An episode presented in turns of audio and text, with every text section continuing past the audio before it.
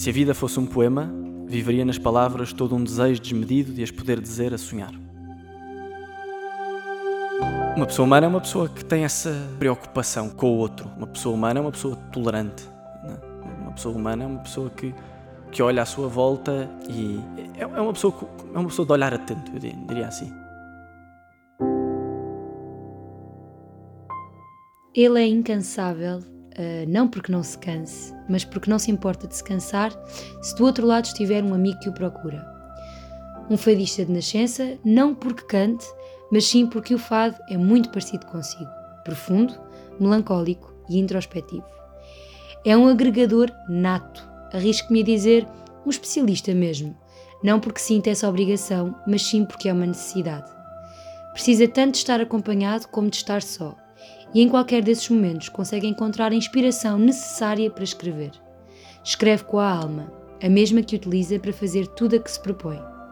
Paquico para os mais chegados, oficialmente e para mim, o Francisco.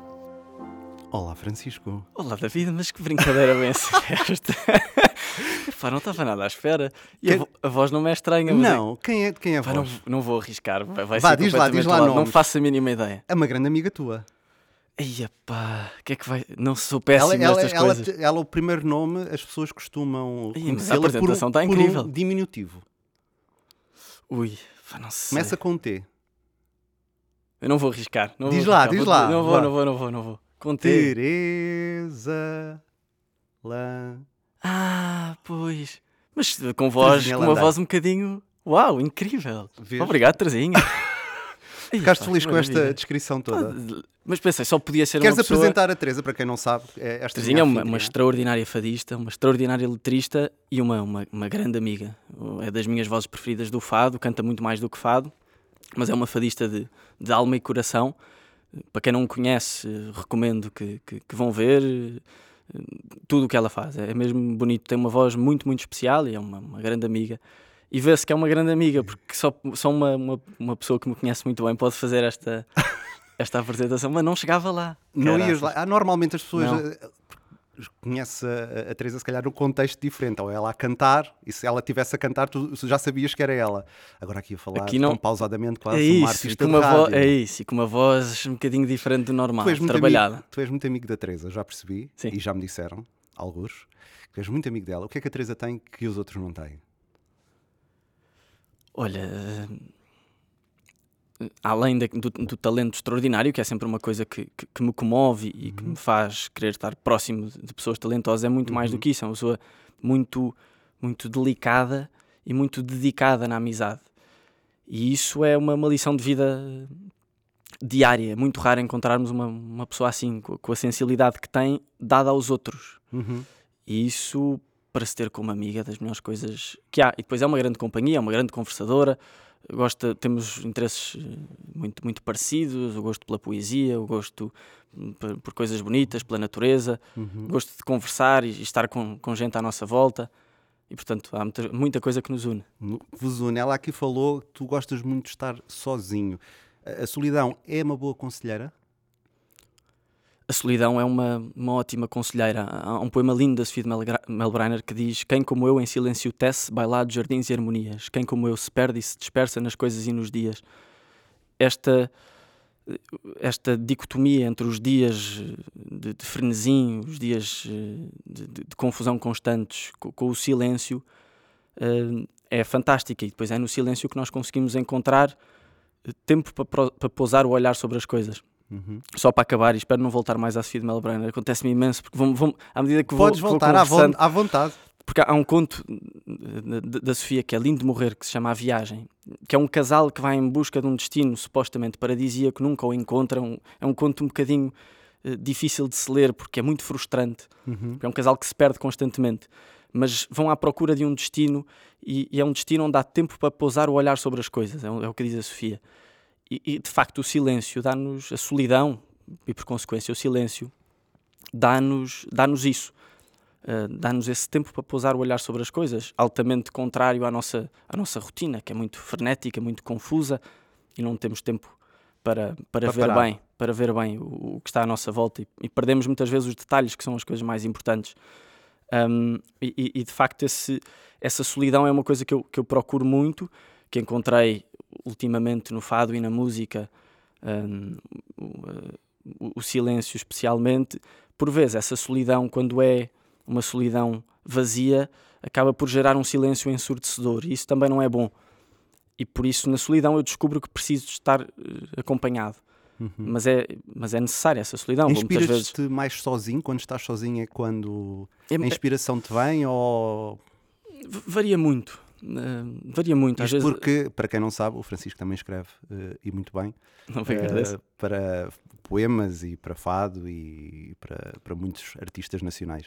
Sim, a solidão, a, aliás, a inspiração vem, vem de muitos sítios diferentes. Vem, começou, quando eu comecei a escrever, vinha essencialmente da tristeza.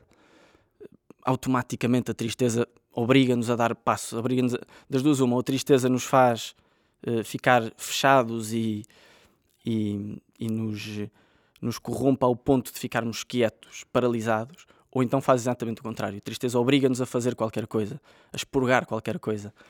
E, e comigo aconteceu isso ao princípio, e depois em conversas com amigos fadistas e, e amigos cantores e, e, letristas e tudo mais, compositores, por exemplo, o Buba Espinho, falávamos que tínhamos esta, esta discussão de agora temos que procurar não estar dependentes da tristeza para escrever. E, portanto, eu tenho feito esse, esse esforço e, portanto, hoje em dia vem de alguma coisa que me acontece, uh, boa ou má, bonita, feia, o que for, vem de alguma coisa bonita que eu vejo, uh, vem também desses momentos a sós, no, no, meio da natureza. Eu gosto imenso de ir à praia, gosto imenso de, de, de correr ao pé do rio, gosto.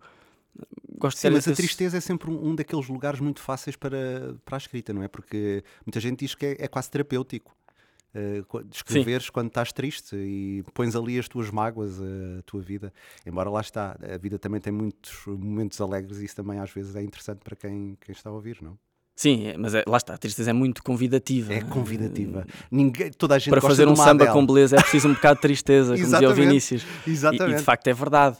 Mas, mas só é válido nessa dicotomia, porque uma coisa triste só porque sim não faz sentido. Uma coisa triste que nos eleve. Eu acho que a arte não nos torna melhores pessoas mas, mas a arte não, não nos torna melhor, melhores pessoas porque a arte também tem em si coisas, coisas feias, coisas. Uh, catástrofes. Uh, a arte faz-te pensar. Mas a arte tem esse poder de nos fazer pensar e tem esse poder de, mesmo sendo através uma, da tristeza, se for uma coisa bem feita, se for boa arte, tem esse poder nos, de, de nos elevar.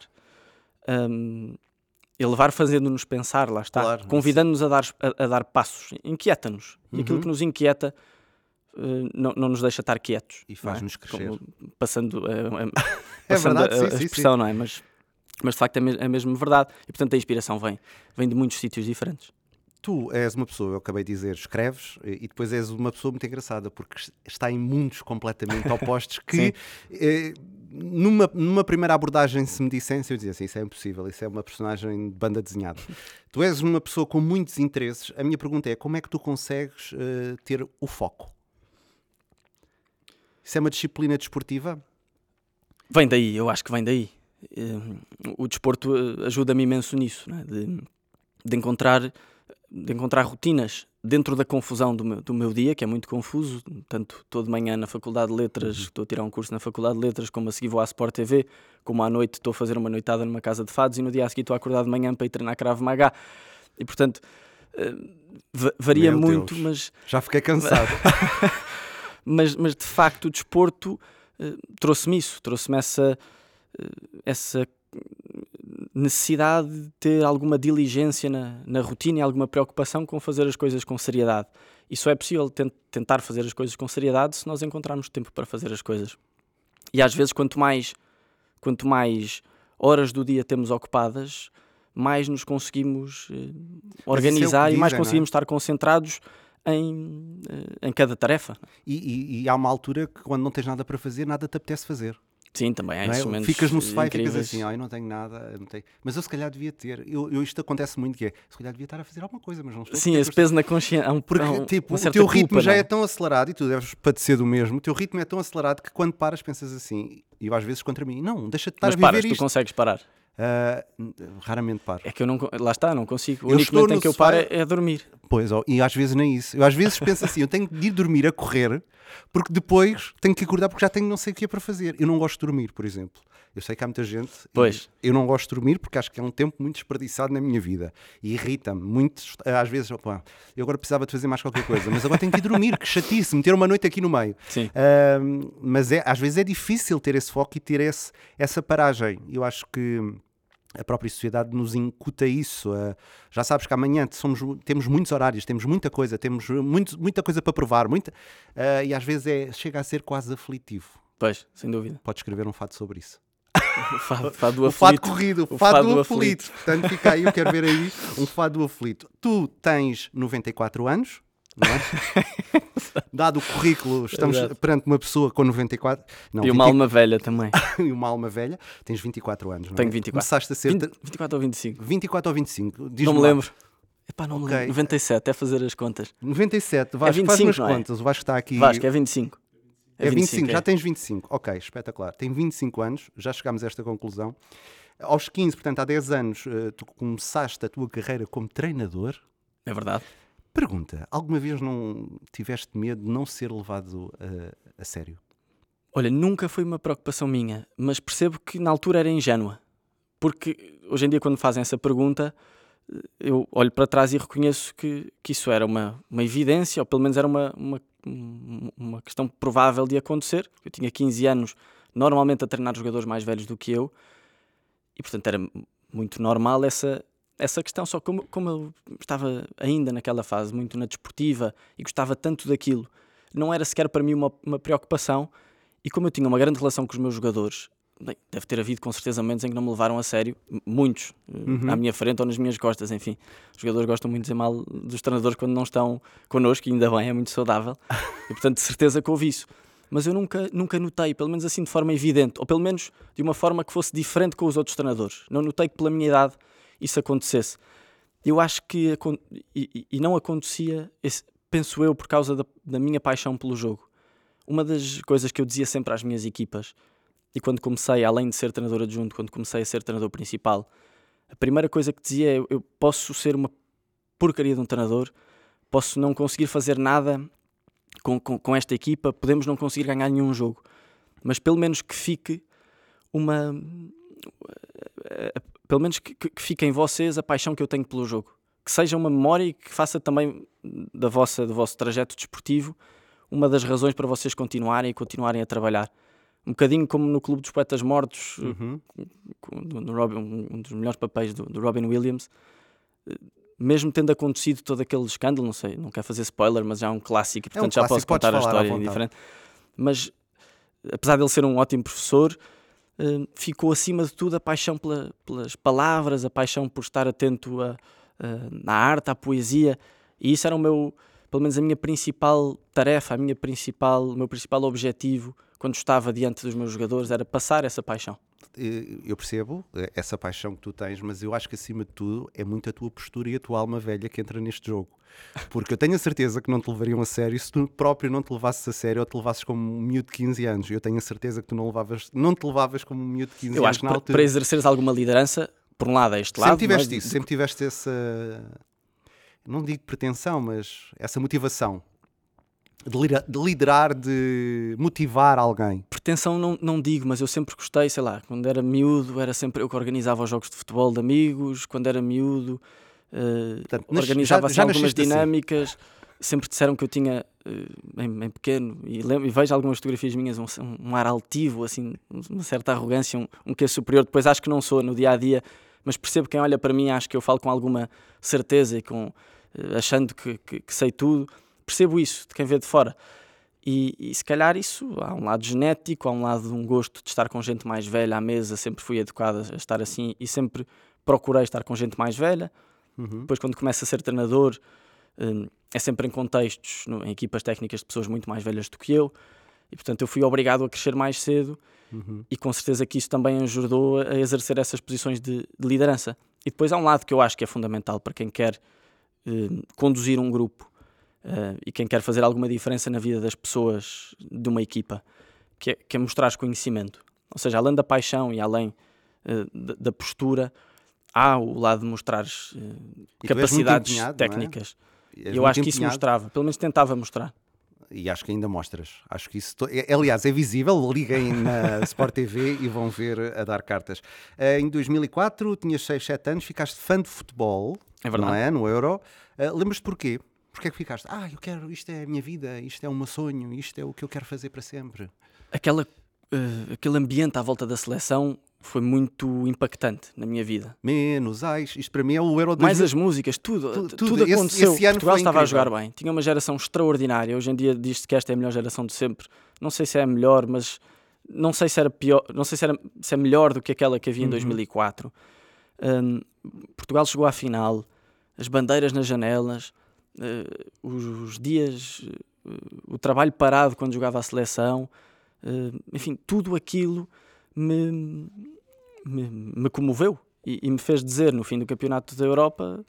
Bem, na altura comecei logo a fazer aquelas cadernetas de cromos e sabia de cor a altura, o peso, os clubes dos jogadores, comecei a interessar-me imenso. Mas no fim do campeonato disse: pai, mãe, eu quero começar a jogar futebol. E lá está, inscreveram-me no Belenenses, era ali perto de casa, comecei a jogar e, como qualquer miúdo, comecei a, ser, uh, a querer ser jogador de futebol. E depois, a certa altura, mudei um bocadinho de ideias, mas quis sempre estar ligado ao desporto tenho uma família muito próxima do desporto, principalmente do lado da minha mãe. Um, o meu pai também faz muito desporto, etc. Mas o, o, lado da minha mãe levou o desporto mais a sério, mais profissional. O meu avô foi sete vezes campeão do mundo de hockey pela seleção nacional, era tu capitão. também experimentaste, mas não és grande fã? Experimentei, experimentei todos os desportos e mais alguns e desisti de tudo. Uh, inclusive a futebol deixei um ano de jogar uh, porque, porque me fartei. Eu às vezes tenho este problema, farto-me rapidamente das coisas. É preciso fazer um esforço para, para aguentar, mas quando gosto mesmo, depois continuo. E no futebol, lá está. Ainda, ainda Estou ligado ao futebol desde os meus 7 anos e espero continuar até ao final da vida. Eu acho que esse Euro 2004 trouxe o que de melhor o futebol tem. Exceto os estádios construídos, construídos Não vamos falar disso. À balda. À balda, sim. Fora isso, sim. estou a falar do sentido de comunidade. Sim, sim, sim. De... Sem dúvida. Eu não me lembro, eu acho que já tentaram replicar esse ano várias vezes nos hum. mundiais, nos europeus, e mesmo em 2016, quando ganhámos o europeu, acho que não conseguimos replicar o que se passou e esse sentimento completamente deslocado, não sei se foi por ser em Portugal, que aconteceu em 2004, porque eu lembro perfeitamente que tudo parava. Sim, ser, Era ser uma em Portugal coisa, ajudou. E mas... isso também ajudou. E acho que houve uma união muito grande, como nunca tinha visto uh, na minha vida em Portugal, em prol de algo que eu acho que nunca mais uh, voltou a acontecer em Portugal, embora nós uh, lutemos e estejamos juntos nos mundiais e nos europeus, mas naquilo foi mesmo foi uma loucura absurda. O desporto tem esse poder, não é? De uma forma isso... muito imediata, muito visceral. Muito visceral e ao mesmo tempo muito à flor da pele, portanto é uma coisa muito profunda em nós, mas ao mesmo uhum. tempo muito epidérmica. Um, consegue transformar uma sociedade, conduzir uma sociedade inteira unir uma sociedade independentemente das diferenças. No fundo, é o trabalho de um treinador também. Juntar 25, 26 pessoas totalmente diferentes, com educações totalmente diferentes, com culturas distintas, a procurarem, não é a pensarem da mesma forma. Às vezes os, os líderes correm, eh, cometem esse erro, que é achar que todos têm que pensar da mesma forma. Não é isso. O confronto e o conflito é muito positivo para uma equipa, mas é eh, o poder de, de, de pôr toda a gente independentemente das diferenças, a caminhar para o mesmo sítio, com o mesmo sentido, olhar para a mesma estrela. Isso é, é, isso é a função de um líder. Isso é a função do líder. E o desporto é. também tem isso na sociedade, consegue fazer isso se for bem, se for bem direcionado, uh, se for bem direcionado, se for bem pensado, se for bem. E é isso mesmo que eu te ia perguntar. O, o, o futebol tem o condão de despertar paixão, uh, mas também despertar muito ódio. Não é uma coisa muito simpática. E se calhar tu já tiveste várias críticas ao longo deste processo todo em que estás envolvido com futebol e comentários. Alguma vez pensaste, ei pá, já não estou para isto, quero muito afastar-me um bocado, acho que não, não é por aqui. É demasiada energia negativa, muitas vezes.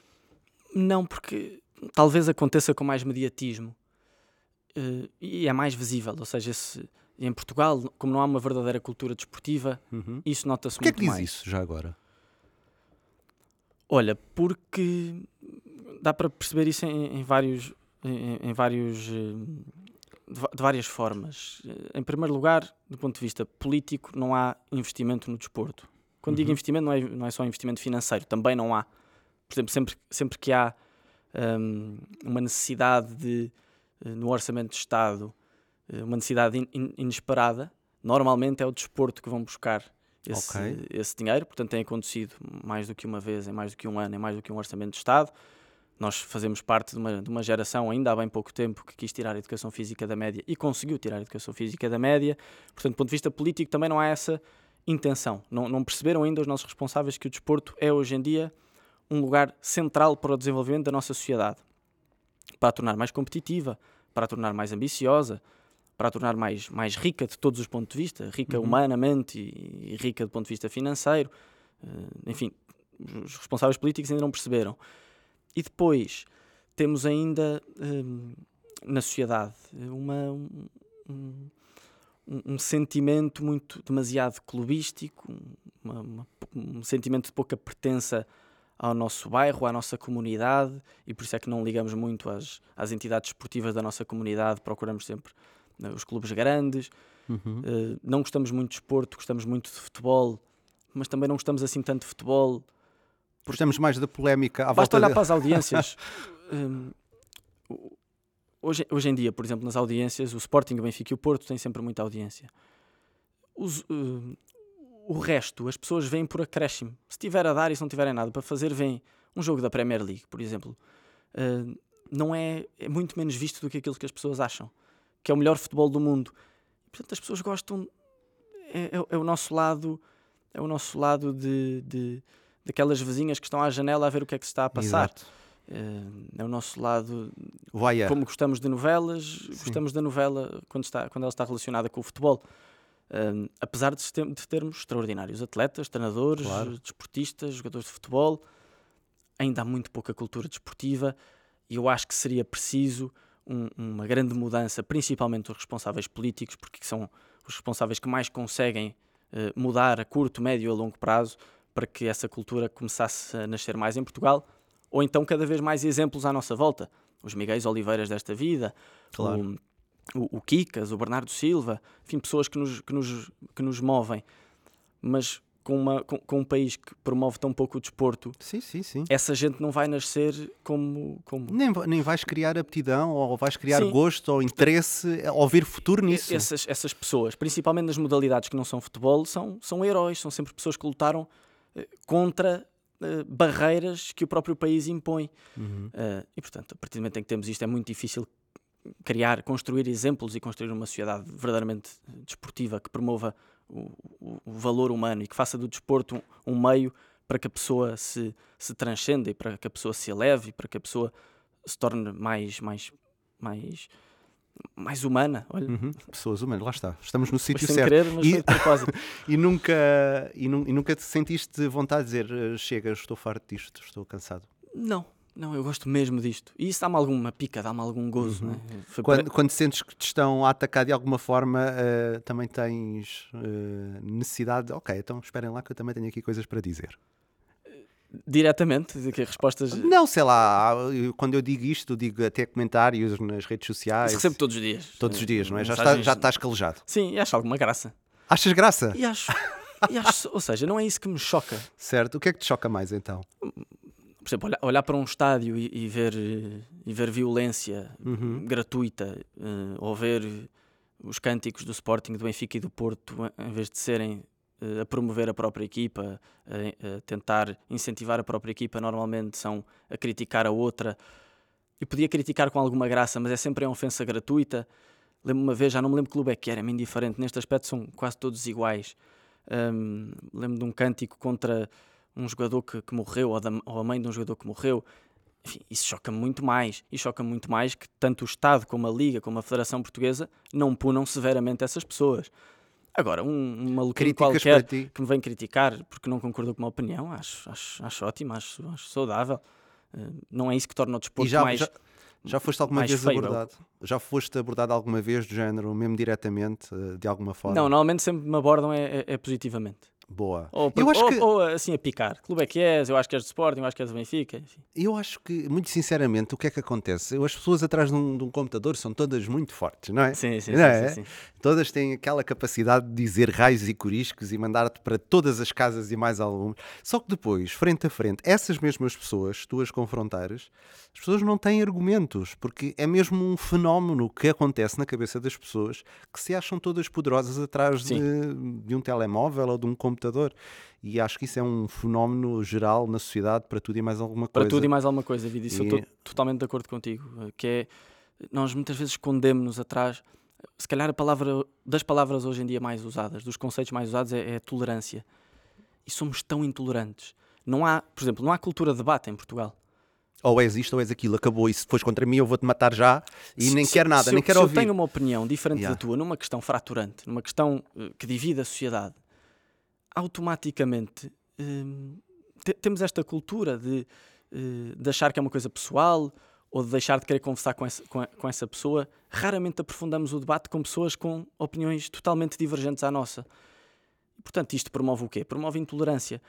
E, portanto, quando, quando muita gente eh, se, se vem eh, exaltar a si própria como pessoas que defendem a tolerância, que defendem o bem comum, etc., que estão do lado certo da história, tudo isso, que vêm com esse discurso completamente moralista, muitas das vezes são as primeiras a, a, a não querer falar com o outro, a não se querer abrir ao outro porque pensam de forma diferente.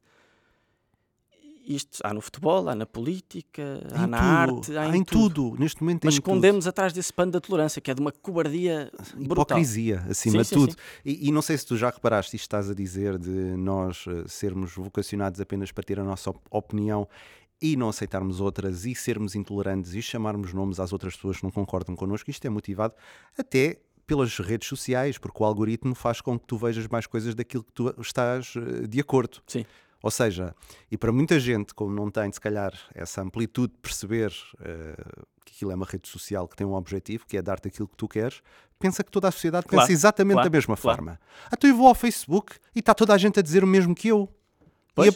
tá- é, é que toda É- a é gente que- pensa. Exatamente, Não é? é? é que a tolerância não é só aceitarmos a opinião do outro. Uhum. Às vezes também é este discurso que é "Ah, eu aceito a opinião do outro desde que ele Eu não me chateie. respeito, eu gosto. Desde que ele não me chateie. Yeah, yeah. A tolerância não é isso. A tolerância é não ser, é, é aceitarmos a opinião dos outros, não sermos totalmente brutos com a opinião dos outros Uhum. e, e- e estarmos abertos a uma possível mudança de opinião eh, nossa. A partir do momento em que a pessoa entra numa discussão, não querendo mudar de opinião, não vale a pena discutir. E por isso é que eu digo que não há uma, uma- uma- uma verdadeira cultura de debate em Portugal. Não se aprofunda as questões, eh, as questões de forma, de forma séria. Partimos, calhar, muitas vezes logo para a ofensa. E, e nós gostamos muito disso, principalmente, é, mais uma vez, nas redes sociais, e seja, seja Sim. onde for. Ou ofensa, ou ofensa, ou então, este tipo não concorda comigo, é um, é um, é um estúpido e portanto eu não quero conversar com ele. Pronto. E assim. E, e acabou e ficamos assim, cada um para o seu lado. Tu, quando fazes um comentário, seja ele positivo ou negativo, tu pensas nas consequências? Eu- eu- normalmente eu acho que nós temos que escolher batalhas. Ou seja, eu, eu, Concordo contigo, concordo muito contigo. eu tudo que Continua, tá, estás- ok, já concordei. eu, eu tu- tudo o que tudo que digo penso, mas não digo tudo o que penso. Uhum. Porque também tem que ter algum filtro, não, é? não, não, não faz sentido eu, eu, de repente estar de, de, de espada, de espada em punho e de escudo em todas as frentes. Não, não faz sentido. Há assuntos que me interessam mais, há assuntos que me interessam menos, eh, e portanto há assuntos que eu vou, se calhar, eh, esticar, eh, esticar-me mais do que, do que, do que noutros. Um, é importante é que eu consiga ser sério e, e dizer aquilo que, que- que penso e, e- e, portanto ter uma opinião honesta, uma opinião séria, uma opinião com a qual eu esteja de acordo, não, não- não- no fundo não dizer mentiras. Um, agora não tenho que dizer eh, um, não tenho que dizer tudo o que penso, não tenho que não tenho que não ter papas na língua. Eu acho que tem que ser, tem que ser corajoso naquelas coisas que eu acho que tem que ser corajoso. Há outras que estou mais que estou mais contido. Uh, e portanto tento ter algum ter algum cuidado não digo que pense nas consequências e, e muitas das coisas que eu digo já teve algumas algumas consequências mais mais chatas uh, e eu não tinha pensado propriamente nelas Um, agora sei é que às vezes não vale a pena ou não vale a pena magoar uma pessoa ou não vale a pena chatear-me com esse assunto porque já estou já me, já me estou a chatear com outros E, e já é demasiado para ti, então Sim. preferes É, mas só é escolher. isso, é escolher, É escolher batalhas. aquela. Tu és embaixador eh, para a integridade do desporto. Exatamente. Gosto deste título. Não achas que há demasiados casos de falta de integridade? Ah, hum, ah, por isso é que eu estava a dizer que precisávamos de bons exemplos, em primeiro lugar. Uh, precisamos, agora diretamente no desporto, precisamos de ser mais firmes com a nossa sociedade desportiva. E lá está, esta é uma das batalhas que eu escolho e, portanto, não tenho muito medo das Uhum. consequências, é-me completamente indiferente. Nós não podemos ter ainda no ativo, ou pelo menos não podemos idolatrar presidentes de clubes, por exemplo, que está completamente. uh, que- que- presidentes cuja tentativa ou cuja, uh, cuja nuvem de corrupção Uhum. uh, à volta deles é mais do que evidente. Não, não, não, não podemos continuar a ter no ativo e, principalmente, não podemos continuar a idolatrar essa gente. Uhum. E no desporto, nós somos muito menos firmes do que, por exemplo, na política. Ou, ou- ou, por exemplo, em relação aos banqueiros. A quantidade de manifestações que houve por causa, e bem, por causa do BES, na altura do Ricardo Salgado. Nunca vi uma motivação, uma, uma manifestação rela- contra Luís Filipe Vieira ou contra Pinto da Costa, nunca vi, ou contra Bruno Carvalho. E as que vi foram sempre muito, muito menos firmes do que aquelas que vi contra, contra o Ricardo Salgado ou contra o Sócrates. Ainda bem que essas aconteceram. Mas no futebol somos sempre muito mais brandos porque achamos que a vitória compensa tudo. E, e isto não pode acontecer. E a partir do momento em que isto acontece e, que nós, e a partir do momento em que nós eh, elevamos a deuses pessoas que não trazem bem ao nosso futebol, por mais cultas ou competentes ou, ou, ou, ou por mais inteligentes que sejam, se continuarmos a idolatrar essas pessoas, vamos continuar a ter uma, uma, Uma cultura Um- viciada. uma cultura viciada, uma cultura onde a corrup- a corrupção vai continuar a existir, uma cultura que não promove aquilo que eu acho que o desporto tem para, prom- para promover, que é muito maior e que é muito mais importante. E achas mesmo que essa falta de circulação, eh, portanto, na- nas cúpulas dos clubes, pro- propicia isso, a corrupção e essas, esses meandros que por vezes nós vemos nos telejornais na parte da, da justiça, ou, ou não? Eu, eu acho que sim, eu acho que sim. Pois isso é um bocado óbvio, não é? Sim. O que eu estou a dizer, mas, Não, eh, mas- mas é- achas mas que é é, um mal, no fundo? É um mal, é péssimo. É- é um mal que continua e nós, como, como sociedade, não, não Porque podemos isto lavar é o que as tu mãos. dizes. Há, há para muita gente isto é bué da bom, porque é assim, veem como a gente tem um clube de tradição e que isto, pá, eu, eu, eu posso falar disto porque eu sou, eu não percebo nada de futebol, eu sou o oposto de ti. tipo, o futebol está no meu- nos meus antípodas, eu sou ótimo a festejar Portugal e este ano nem festejei nada, mas em 2004 festejei imenso. E bem, É, só- mas não percebo nada de futebol. Mas o, e, eu posso dizer aquilo que eu ouço e aquilo que eu vejo. Que é quando tens um, um presidente há muito tempo num clube, eh, há muito aquele sentimento: estão a ver como a gente som- tem- somos um clube forte e temos as pessoas aqui há muito tempo, pois vocês não aguentam nenhum presidente. E eu já ouvi isto várias vezes. Eh, portanto, eu até ouço eh, o lado contrário Sim. daquilo que tu, tu estás a dizer. Isso é, é muito interessante. sim, nós continuamos a promover, enquanto sociedade, enquanto entidade, enquanto entidades políticas, continuamos a promover ativamente a corrupção, a falta de integridade, a violência, a falta de valores no desporto. E, portanto, não nos podemos queixar assim tanto. Ainda agora, há bem pouco tempo, ti- tivemos o caso da Juventus que perdeu 15 pontos. Foi, havia suspeitas, nem sequer está confirmado, havia suspeitas de ilegalidades, de algumas falcatruas. Sempre gostei da palavra falcatruas. Falcatrua é E ótimo. acho que nunca tinha dito. Ahm, mas houve essa, houve essa suspeita. A Juventus perdeu 15 pontos. Cá Ahm, nunca aconteceu isso, já? a família Agnelli, o- que é uma das famílias mais poderosas de Itália, com, com mais dinheiro e com mais influência, um- um- é- e são, são é uma família ligada à Juventus, um dos dirigentes, Agnelli, foi, foi, foi suspenso. Portanto, em Itália temos estes exemplos. Em Inglaterra também já tivemos os exemplos quando foi quando a Thatcher eh, era primeira-ministra e, e- e foi muito firme com a questão dos hooligans e com a violência no desporto. E nós em Portugal continuamos a lavar as mãos como, como pilatos, como se a culpa não fosse nossa. Mas é, porque nós continuamos a festejar as vitórias dos nossos clubes como se nada tivesse passado. E isto não pode acontecer. E atenção, não estou a dizer que eu tenho a certeza eh, que todas as pessoas que estão nos clubes são corruptas e todos os presentes. Não é isso. Mas pelo menos que se leve a sério as suspeitas. eh, e, que, e- que se leve a sério enquanto sociedade, que as pessoas se imponham, mas continuamos muito mansinhos nesse ponto de vista, porque se ganharmos, no fim está tudo bem, mas não está. Pois, e em termos de suspeitas, os últimos tempos têm sido uma, uma forma Sim. muito clara de mostrar o que é que pode estar por trás de um clube, muitas vezes, uh, por mais que ainda seja, uh, lá está, suspeitas, ou pronto, ainda não, não sendo um caso julgado. Tu disseste, o futebol engana-nos constantemente e nós acabamos por ser instigadores do engano e da mentira. Já te enganaram muitas vezes? Eu disse isso. Disseste. Engraçado. As coisas que eu digo. Um, se eu já enganei muitas vezes, acho que já. Acho que já, eu lembro-me quando Já era... te enganaram? Já, já enganaste também? Ah, estavas... Não eu, disse, eu acho que já enganei também. E eu disse, já te enganaram muitas não, vezes, mas, é... mas, eu gosto mais dessa. Já enganaste, é isso, é isso que já. nós queremos. Já enganaste. Quem é que enganaste? Vou sair Francisco. do confessionário, vou sair do confessionário. uh, não, olha, acho que já, acho que no, no futebol, lá está, por, como temos a, meta da vitória como, como horizonte, uh, e como muitas vezes o único horizonte achamos que vale tudo para conquistar.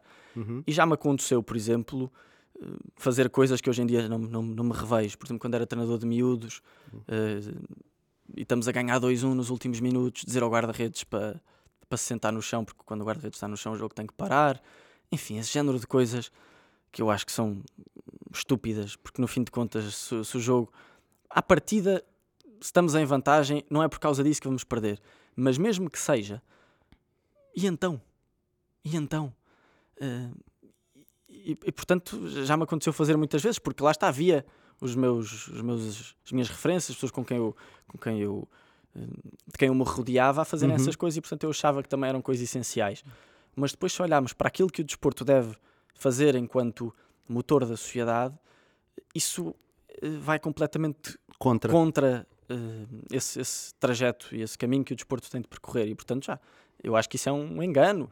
Como dizer aos jogadores um, para se sentirem um toquezinho tem que cair. Enfim, todos nós, enquanto treinadores, já, já fizemos. Mas isso não é bom. Eu acho que não ensina, não ensina o jogo. E nós uhum. queremos é ensinar o jogo. Um jogo bonito. É Sim, mas não é excessivamente romântico. não é, também não sou excessivamente romântico. Eu acho que uma coisa é quando sentimos, quando sentimos que é falta e, e cairmos é uma coisa. Outra coisa é promovermos uma cultura de, de, de pessoas pouco corajosas, de pessoas uhum. que, que caem e em vez de se levantarem logo. Isso acontece muito em Portugal, pergunta. Acontece imenso. Mas por culpa nossa dos treinadores também. Quantas vezes eu não disse isso aos meus jogadores?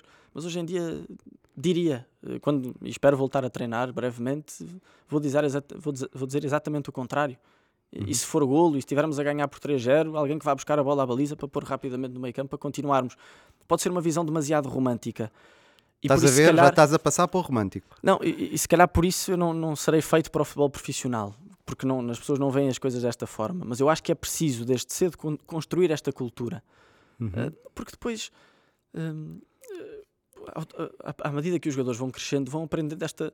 Isso é uma lição de vida também, quase, Sim, não é? Mas à medida que os jogadores vão crescendo, vão, vão aprendendo as suas manhas e as manhas também têm que existir. Mas não é preciso nós, enquanto formadores, enquanto educadores, uh, instigarmos a que os jogadores façam Formar, isso. Uh, Sim. para isso. Do futebol passamos diretamente e rapidamente para a poesia. Vamos a isso. Que tu agora, uh, por isso é que eu, eu, eu, pensei no Francisco exatamente por isto, porque é uma pessoa uh, de totais contrastes. E era isso, há alguma ligação entre o futebol e a poesia? Então não há. Então, fala comigo. Olha, acho que há várias relações. Para mim, a mais, a mais bonita não será a mais evidente, Bem, em primeiro lugar, quando um jogador faz uma extraordinária recepção ou quando marca um grande golo, uh, isso é poesia, não? É? isso é arte, ah, isso é arte a conduzer. Depois há uma relação também muito evidente que é uma forma sublime de expressão humana, tanto o desporto como, um, como, como, como, a poesia.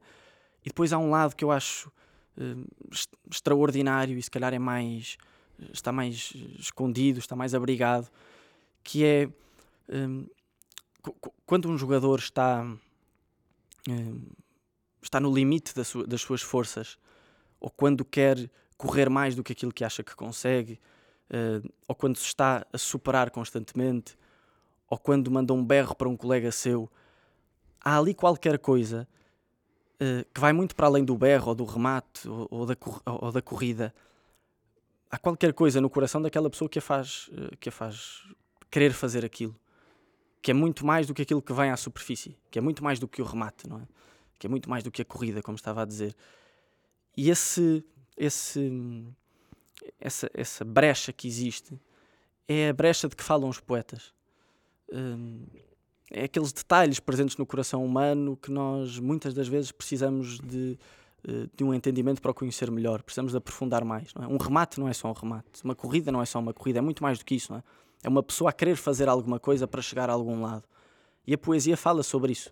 Um, e isso eu acho que é a relação mais bonita e mais, eh, e mais evidente. Eu escrevi há pouco tempo um artigo na Comunidade de Cultura e Arte que que convidava que a poesia fosse selecionada nas faculdades de, de desporto.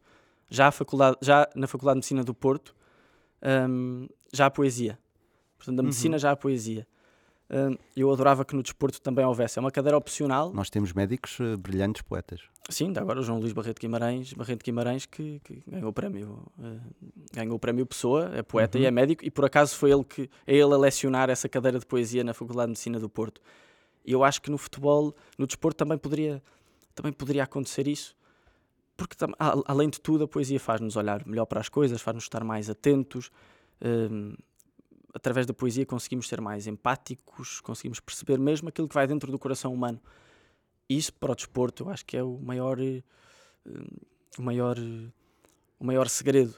Uh, eu disse que não voltava à Sofia, mas calhar vou ter que voltar se, Podes se me deixar. Tem um poema muito bonito que diz as imagens transbordam fugitivas e estamos nus em frente às coisas vivas. Que presença jamais pode cumprir o impulso que há em nós interminável de tudo ser em cada flor florir. Este impulso interminável de tudo ser em cada flor florir é o mesmo impulso que faz o McNamara ir às ondas gigantes. É o mesmo impulso que faz o Miguel Oliveira fazer aquela curva no limite a arriscar uhum. a própria vida. É o mesmo impulso que faz o Cristiano Ronaldo uh, acordar todos os dias mais cedo que os outros.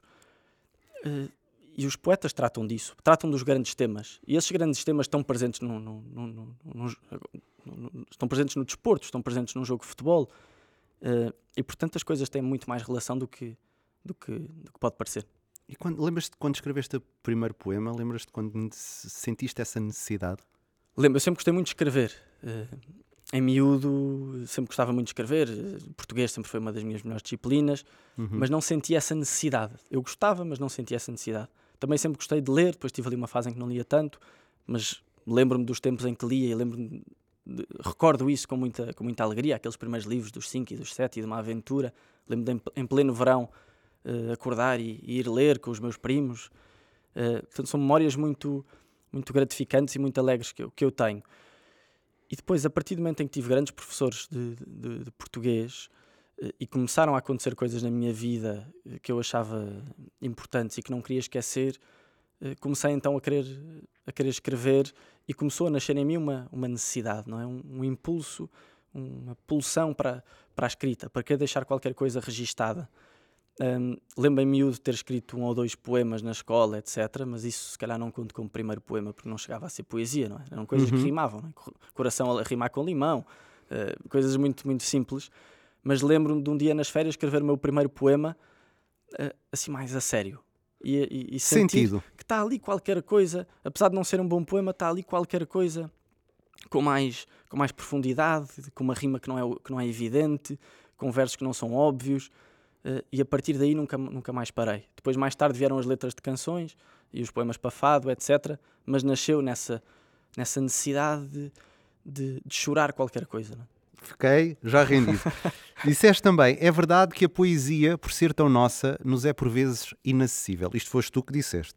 Isso lembro-me. Vês? Pronto, vá lá. Conse consegues encontrar significados diferentes quando escreves alguma coisa e depois vais reler e consegues ver um significado que na altura não te dizia nada? Ah, sim, acontece-me constantemente, ou não perceber o sentido às vezes. Né? Então, uhum. na poesia, como fala muito de, de, metáforas, ou fala muito através de metáforas. Sim. Um, muitas das vezes tenho que ou voltar a lembrar-me daquilo ou então deixar que, que aquilo encontre outro, outro significado, porque a minha vida todos os dias acordamos e somos pessoas diferentes, não é? Yeah. Uh, e portanto, às vezes, a própria poesia vai, vai tendo das... pernas e vai ganhando outros caminhos. Da poesia, para quem escreve, uh, eu, eu, escrevo essencialmente para teatro Bom, isso é, é muito engraçado e isto acontece-me várias vezes. Eu nunca gosto de ensinar nada do que eu escrevo. tipo, gosto sempre que seja outra pessoa, porque, e isto acontece-me com muita regularidade, que é a pessoa que vai pegar no meu texto está a ver coisas que eu nunca vi. E então, quando eu começo, começo a ler o meu próprio texto, eu começo assim: Ok, é, é isto que eu quis dizer. Boa. Porque as pessoas pegaram naquilo e interpretaram de outra interpretaram forma. completamente e deram uma visão totalmente diferente àquilo que eu tinha inicialmente. Uh, eu acho isso muito interessante quando há, e se calhar até têm razão naquilo que estão a dizer. Eu até queria dizer aquilo, só que não me apercebi que o estava hum. a dizer. Eu acho que isso é um pouco transversal, porque a arte tem muito disso. A arte é interpretar eh, alguma coisa. Isso certamente nos poemas acontece e connosco próprios. Eu agora leio muitas coisas que escrevi e assim, ok, eu já percebi o que é que eu queria dizer com isto. E há coisas incríveis, não sei se te acontece quando estás a escrever.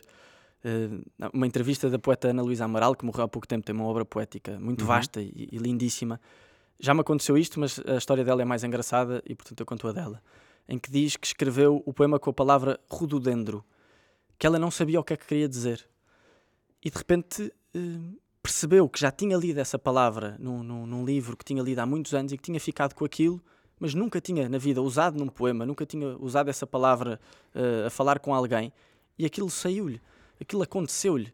É? O poema às vezes é uma coisa que, que, nos acontece e já me aconteceu também usar palavras que eu não sei o significado, mas depois vou ver uh, e bate certo. E bate uhum. certo com o poema Rododendro, penso que é uma, uma árvore, ou uma planta, uma uhum. flor, qualquer coisa não assim. Sei. Eu acho que é uma árvore.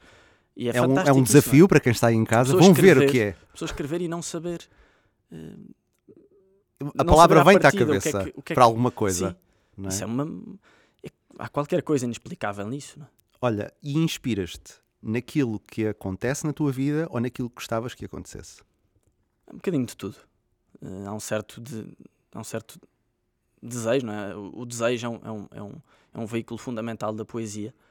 Uh, uhum. O desejo de, de, amor, de beleza, de qualquer coisa, como disseste, que não, que não nos aconteceu ou que nós gostávamos que, que nos acontecesse. Depois também, claro, há coisas que nos acontecem na nossa vida que são tão marcantes ou, ou banais. Há bocado falámos do poeta João Luís Barreto Guimarães, uh, que, que, Não é teu tio, não? Não, não, não, por acaso não. Agora, nem, olha, lá nunca tinha associado, não sabia que era o mesmo Guimarães. Um, que, que fala, que, que tem um poema, diz é preciso amar o feio, amar o banal. Portanto, não, só, não são só apenas os acontecimentos marcantes da nossa vida que, que são poemas. O, o, o, banal, aquilo, aquilo que está à nossa volta, o nosso dia a dia, o nosso acordar, também pode ser poesia. Uh, e depois há muita coisa que, que, me inspira, por exemplo, coisas, coisas que eu leio. Ler é fundamental. Às vezes, por ler qualquer coisa, há bocado estávamos a falar na Terezinha Landeiro, Uhum. Há pouco tempo atrevi-me pela primeira vez, nunca tinha escrito uma letra para ela, sem ela me ter pedido. Normalmente ou me pedem ou eu tenho alguma lata e vou uhum. entregar qualquer coisa à pessoa. A Terezinha, por sermos muito próximos, não lhe queria pôr. Uh, Essa pressão. Sim. E, e, nessa posição, depois sim, dizer sim. que não, ter que Exato. Dizer, ou ter que dizer que sim por ser minha amiga, ou ter que dizer que sim claro. por ser minha amiga. Agora vais cantar esta música muito bonita que eu te escrevi. está bonita, não está esta letra? Mas, mas escrevi qualquer coisa depois de ter lido um, um poema da Maria Teresa, da Maria Teresa Horta, que usava uhum. muito a palavra lamento, e eu achei bonito aquele contexto da palavra lamento, então escrevi um poema para a Terezinha eh, sobre a palavra lamento, ou também com a repetição da palavra lamento. Portanto, as coisas que se lê também são fundamentais para nos alargar o olhar.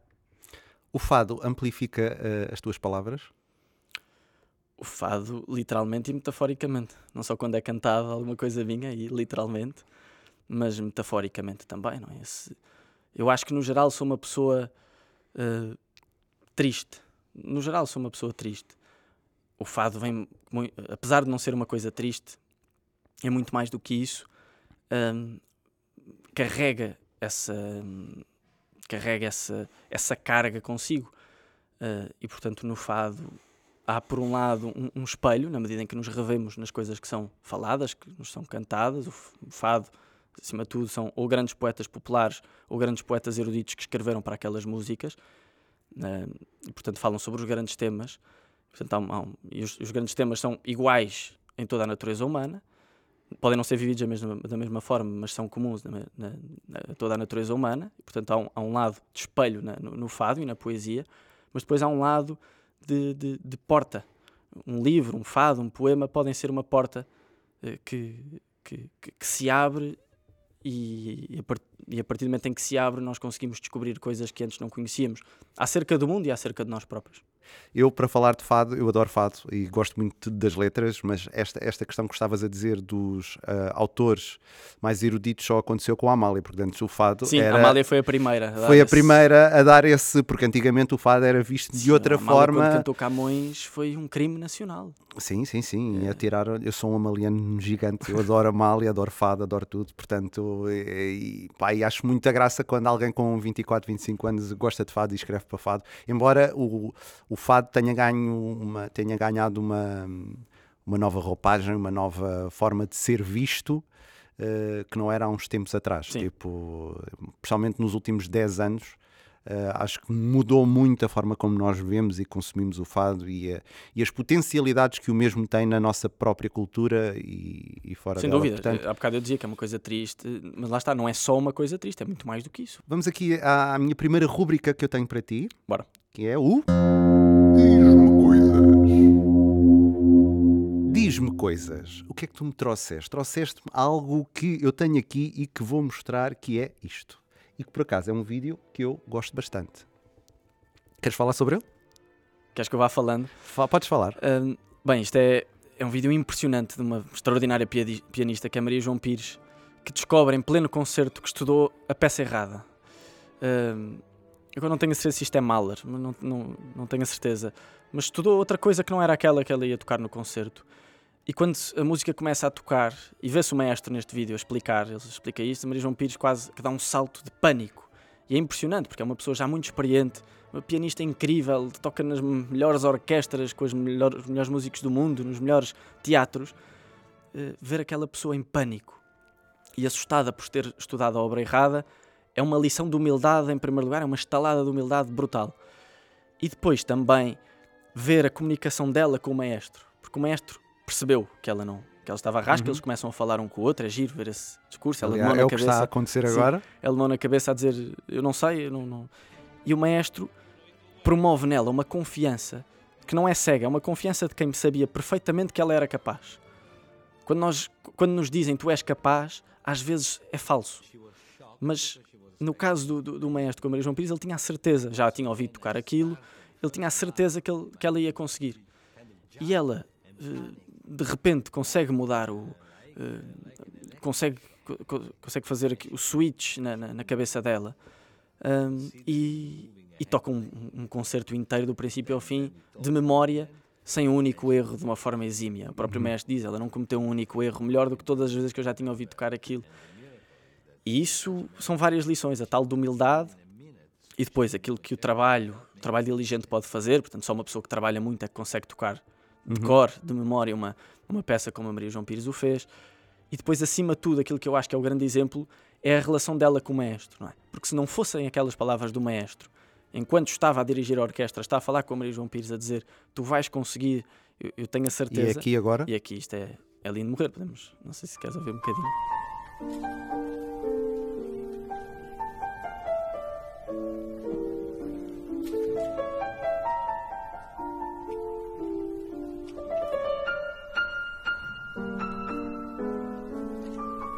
Eu acho que isto eh, tem muito daquilo, e até achei muita graça teres trazido isto, porque acho isto fantástico. É uma coisa que nunca, nunca, fala, nunca se fala, ou que é muito importante eh, para quem faz arte, que é um artista precisa de ser frágil, precisa de mostrar fragilidades. E isso, o artista que é muito forte, que é muito bom, que é muito coisa, que já sabe tudo, que não sei o quê, deixa de fazer arte para fazer uma coisa que não é arte, é outra coisa. Sim, qualquer. e essa fragilidade neste, neste vídeo é muito evidente. E isso foi o que me impressionou muito, é muito uh, nisto, porque acho, acho incrível uma mulher como a Maria João Sim. Pires uh, estar tão vulnerável e depois dá-se aquele ato de magia no meio disto.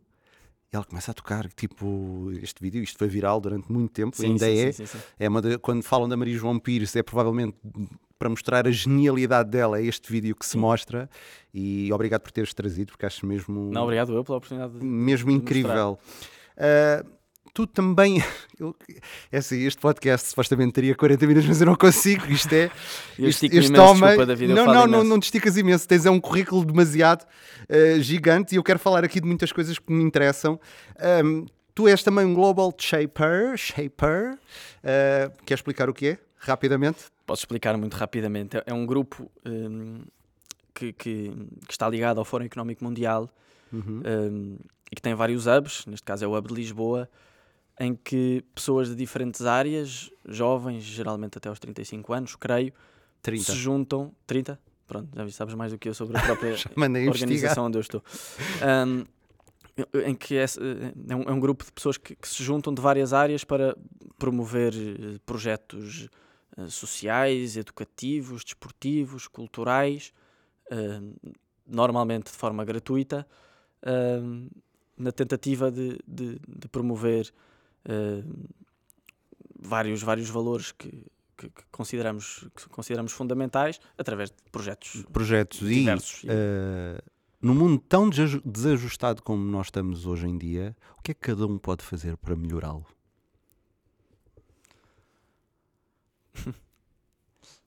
Não tinha pensado nessa pergunta. Ainda bem, é Ah. bom sinal. Estou-me a sentir a Maria João Pires neste momento. Ahm, só que sem metade da genialidade. E, portanto, não Vá lá, vai tu tão bem. consegues. Ah, o que é que cada um pode fazer para, para, para melhorá-lo? Eu acho que é, é dar de si, não é? Hum, é aquilo que o desporto nos ensina. Ah, dar de si de mão dada com o outro. Uhum. Não acho que não há, não há metáfora melhor do que o desporto para nos ensinar o, o, o papel de cada, um, de cada um, o guião de cada um. Uh, uh, temos à, à nossa disposição um conjunto de, de talentos, de dons, enfim, aquilo que cada um quiser acreditar. uh, e esses talentos são para ser entregues, uh, são para ser dados, não é? senão não se chamavam dádivas também, é, que é uma coisa que é suposto pôr, pôr a render. Uhum.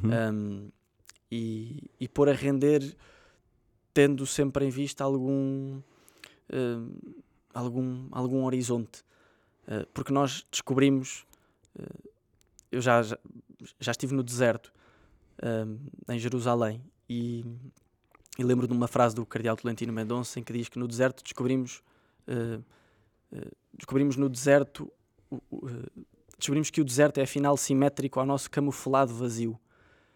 E a partir do momento em que temos talentos e ao mesmo tempo descobrimos em nós este, este vazio que muitas vezes está camuflado, sentimos uma urgência brutal em, em pegar na mão do outro e ir com ele a qualquer lado. E os desportos coletivos têm isso de forma muito evidente. Eu, eu sem o outro não chego a lado nenhum. Eu sem o outro não consigo correr aquilo que, que corro. Eu sem o outro, o meu passo não chega a nenhum lado. Portanto, eu acho que é sem, sem grandes ambições nesse sentido. É sermos simples nesta nossa tentativa de dar o melhor de nós mesmos. Eu sei que a religião também é uma parte importante Hum. na tua vida. Tal como a escrita é um refúgio? Não, é uma forma de viver. Ah, de forma muito direta ou indireta, ah, a, re- a religião ocupa um lugar mais importante na medida em que tudo aquilo que eu faço, por detrás, de- por detrás de tudo aquilo que eu faço, ah, está a minha relação com Deus. E portanto é mais relevante do que isso. Agora, o que não significa que eu tenha que andar com uma cruz desenhada na testa, não é isso. Religião e religiosidade não é bem isso. Isso é mais um estereótipo que as pessoas depois muitas vezes Sim, gostam sim, sim. de colar. Mas no meu caso é? posso dizer, sou, sou, sou católico praticante, não, não Uhum. tenho problema nenhum em dizer. Mas, mas é, uma forma, é uma forma de viver, na medida em que, em, em que o catolicismo me dá um conjunto de, de eh, ferramentas para eu lidar com todas as circunstâncias da minha vida. Ahm, e portanto, conseguindo ou não conseguindo, eh, geralmente eh, a religião católica também tem esta capacidade, a meu ver, fantástica, que para muita gente é má, para mim é boa, de nos humilhar, humilhar no bom sentido da palavra humilhar, de nos dar humildade, de perceber que sozinhos não vamos a lado nenhum. Lá está, como vimos na Maria João Pires, como eu há bocado estava a falar do, do- daquilo que o desporto tem para dar. A religião mostra-me isso. Só, só em comunidade é que eu chego a qualquer lado. Hum, tem também, a religião tem também a- a- este, este poder de ser uma coisa muito abrangente em, todas, Se em nós quisermos minha vida. reduzir o cristianismo a uma palavra basilar, é amar o próximo. Sim.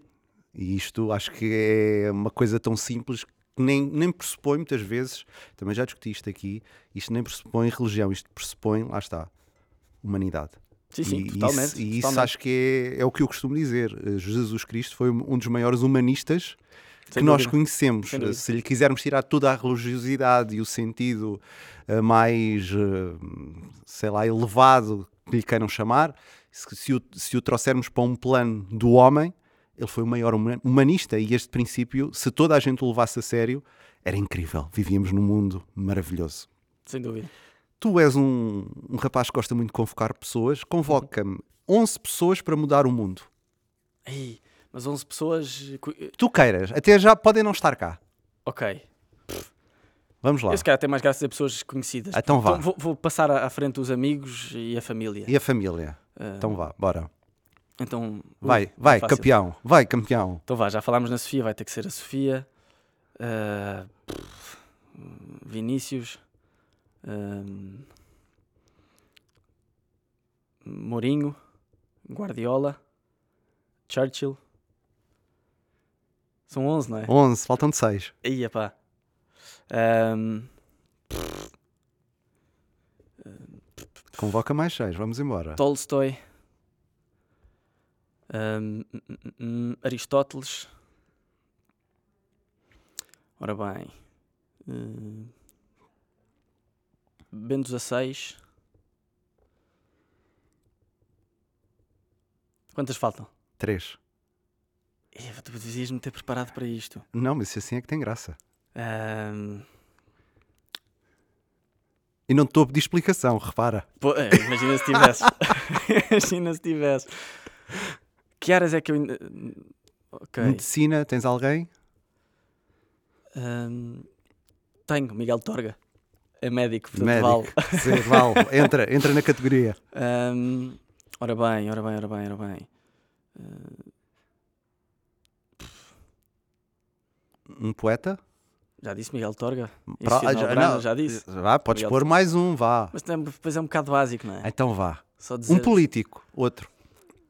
Ahm, um político, um político. um Já disse Churchill. Já disseste. Podes pôr mais outro. Vá lá.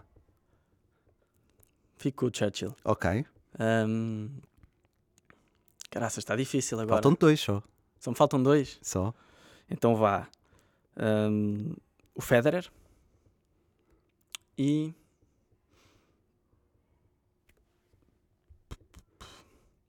Pronto. Eu e, o, ponho... pa- e o Padre João Seabra, que foi uma Pronto. pessoa muito importante da minha vida e, Ok.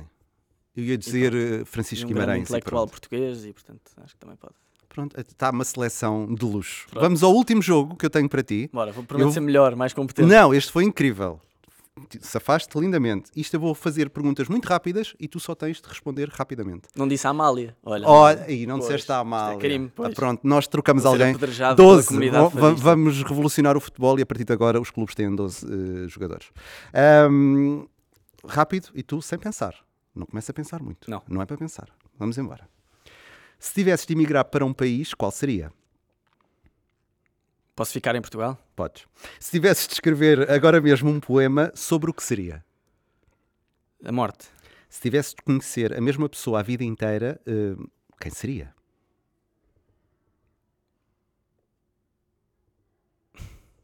É que eu já disse os, os 11 nomes. Está bem, agora diz um. Pode ser um desses? Pode. Então vá, como não disse a Amália, fica a Amália Ah, aqui. fica a Amália. Pronto. Se tivesses de dançar uma música para sempre, qual seria? Sou péssima a dançar e odeio dançar. Só com os copitos é que... Então vá, só ficas encostado ao, ao bar. Vá. Olha, há uma música que... Do, do, não, uma música de Miguel Araújo que se chama Talvez Se Eu Dançasse. Portanto, é indicada para mim, porque é Talvez, Talvez Se Eu se eu Dançasse dan- como tá. se ninguém me visse. Se tivesse de escolher uma pessoa para abraçar a vida inteira, quem seria? Clichê, alguém da família. Os meus pais, ou a minha avó, os meus irmãos. Se tivesses de pedir no Uber Eats alguma coisa para comer, o que é que pedirias? Açaí. Se tivesse de contar um segredo a alguém, a quem contarias? Eh, é um, é um grande amigo. Um grande amigo. Se tivesses de mandar calar alguém, quem calarias? Essa é boa. Calaria. Ia, podia dizer tanta coisa. Calaria. Pff. Gostava de ser mais rápido nesta, devia ser mais evidente. Hum, Quem é que te veio à cabeça? A primeira pessoa? já me vieram várias. Então vá, escolhe Já uma. me vieram várias. Mas não sei se quer dizer uma pessoa ou se quer dizer assim uma, uma Vá, diz, lá, diz lá uma entidade. Ah, não, caraças, não está fácil isto, hein? Hã? Porque isto depois E era mais falta de- fácil. E era mais fácil. Não, é porque. Queres que eu passe à frente? Queres não, deixar não, não, esta em branco? dizer- não, quer dizer, quer dizer. Calaria. Estava a pensar, mas um dirigente qualquer, mas não. Calaria. Estou muito mal nesta. Ei, então, Francisco, vamos lá. Depois não. Sei. Olha, eu vou-te Eu- eu- dizer o que é que é. Se tivesses voltar atrás no tempo, a que altura voltarias? Sacana. Ah, adorava ir ao Renascimento. ok, se tivesses todo o dinheiro que quisesses na vida, o que é que farias com ele?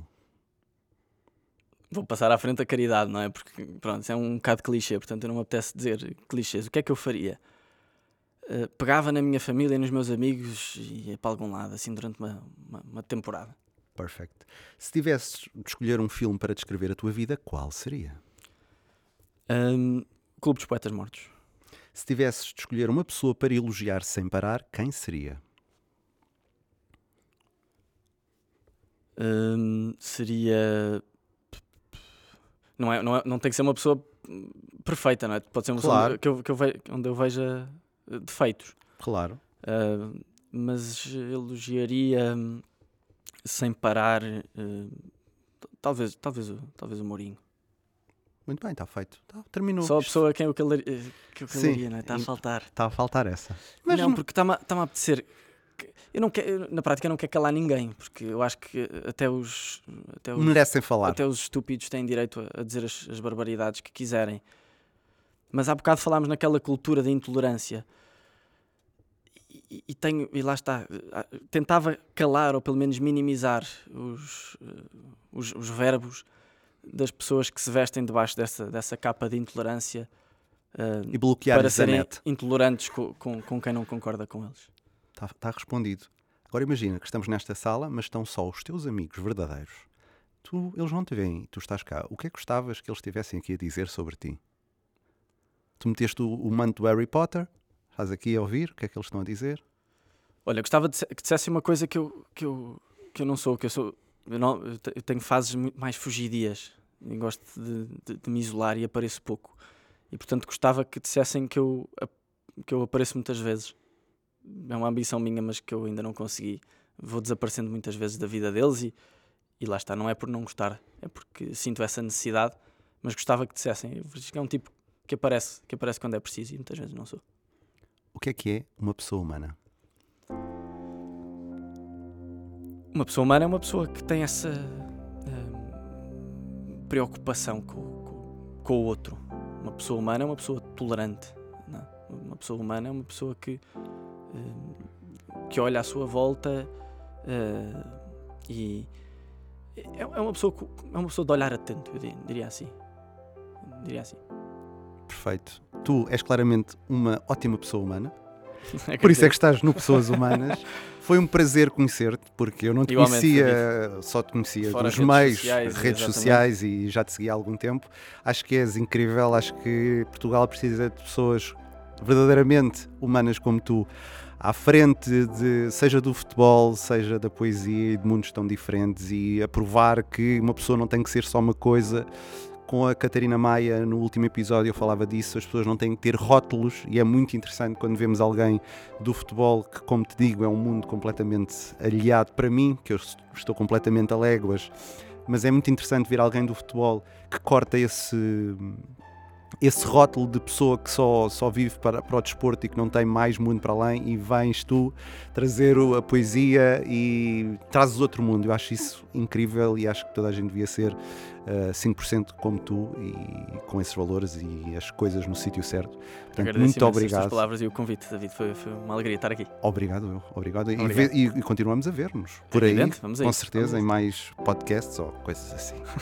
Quanto a nós, voltamos no próximo episódio com mais pessoas humanas. Até lá, uh, sejam felizes e, claro, pessoas humanas.